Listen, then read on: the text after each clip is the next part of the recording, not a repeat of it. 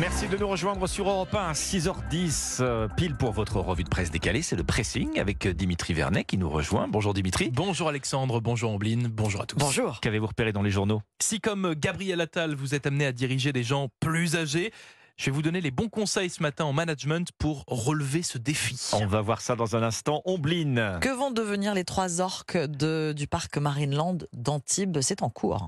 L'hiver, c'est plus que c'était. C'est pas moi qui le dis. Je vais vous emmener dans quelques instants dans le département du Doubs à Mout, qu'on appelle Mm. aussi la Sibérie française.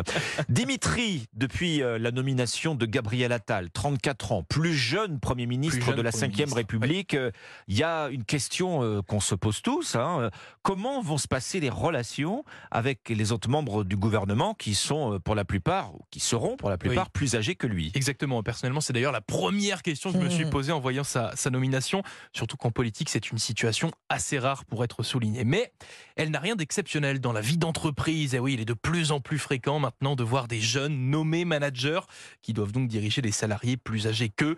Le Huffington Post ce matin a donc eu la, la bonne idée de se pencher sur euh, cette expérience avec un article nous donnant les bons conseils pour Ah. gérer cette situation.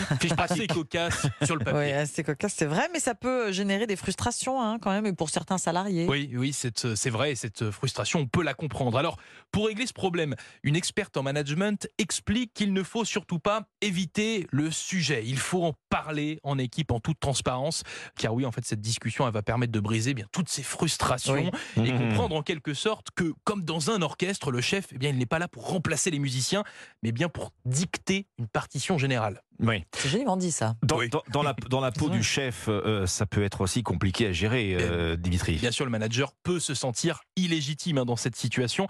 Et bien, dans ce cas de figure-là, le plus important, comme nous le rappelle bien l'expert dans cet euh, article, c'est de ne jamais oublier d'appliquer les fondamentaux en management concrètement, c'est-à-dire qu'il ne faut pas avoir peur de dire qu'on ne sait pas à ses salariés, car oui, euh, ça va permettre d'apprendre de nouvelles choses en discutant avec son équipe de seniors, et ce n'est pas, ce n'est pas rare, et il faut le dire, c'est Mm. pas grave non plus. Donc voilà, ça va permettre l'objectif pour euh, dans tout ça, c'est d'avoir une équipe et un groupe qui est tiré vers le haut et tout le monde en sortira gagnant. Bon, Voilà. en tout cas, être plus jeune, c'est pas, c'est pas du tout un tort, hein, c'est pas une tare, c'est pas un tort. Pas du Mais c'est vrai que ça peut générer des situations délicates, aussi bien d'ailleurs pour l'encadrant plus jeune que comme- pour le l'encadré plus âgé. hein, lorsque la situation, se situation produit, euh, et vous l'avez très bien souligné, euh, Dimitri, c'est une situation qui se produit de plus en plus, De plus en plus, oui. de plus en plus souvent.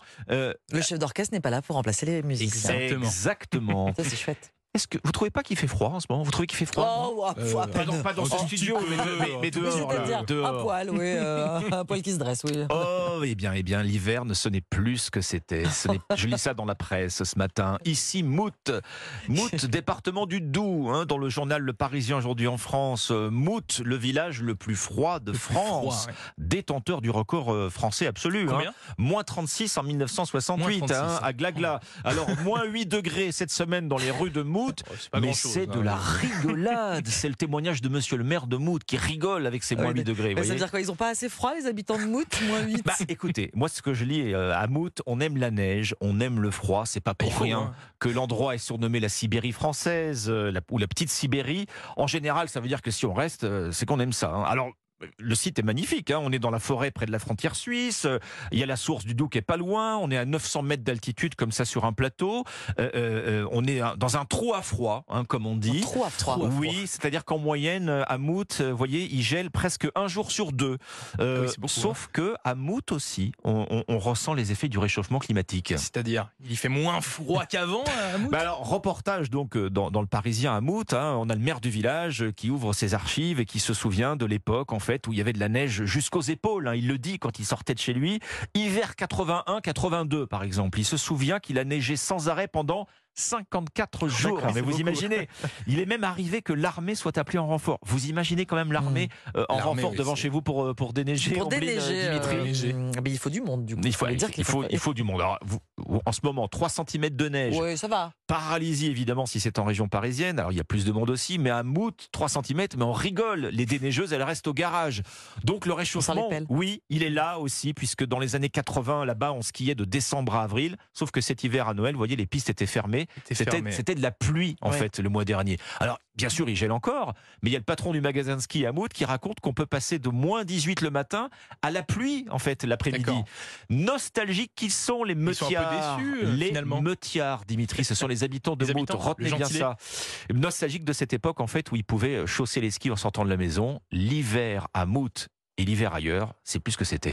Mmh. C'est à lire dans le Parisien. ils sont déçus, ça peut se comprendre. Hein. Sur le papier, c'était pas ça. C'est vrai, c'est vrai. Ombline. Oui, la petite histoire d'aujourd'hui en France concernant l'avenir de Wiki, 22 ans, Kejo, 10 ans, Inouk, 24 ans. Ce sont les trois orques du parc Marineland à Antibes, dans les Alpes-Maritimes. Vous savez sans doute que la loi contre la maltraitance animale prévoit notamment l'interdiction dès 2026 des spectacles mettant en scène des orques et des dauphins. D'ici 2028, les défilnariums, euh, comme les cirques, hein, n'auront plus le droit ni de présenter ni de détenir des animaux sauvages. Il faut donc trouver une solution pour les trois orques d'Antibes, car 2026 c'est demain, 2028 ah bah ça, va arriver très vite. Après-demain, oui. Qu'est-ce qui est envisagé euh, du coup aujourd'hui? Un long voyage jusqu'au Japon. Des tests ont été effectués au début de semaine. On a vu une grue, on a vu des brancards approcher le bassin des cétacés. Il va falloir un peu de temps pour mettre au point quand même la manip afin d'embarquer un épaulard de 4 tonnes hein, sur un brancard, le transiter en avion vers le Japon. Ouais, bonjour. Attendez, transit par avion Oui, bah, forcément c'est le Japon, mais, mais elles disent quoi les associations de, protection des animaux? Elles sont contre, mais sans être d'accord. L'association One Voice estime que les orques devraient vivre dans un sanctuaire marin au Canada.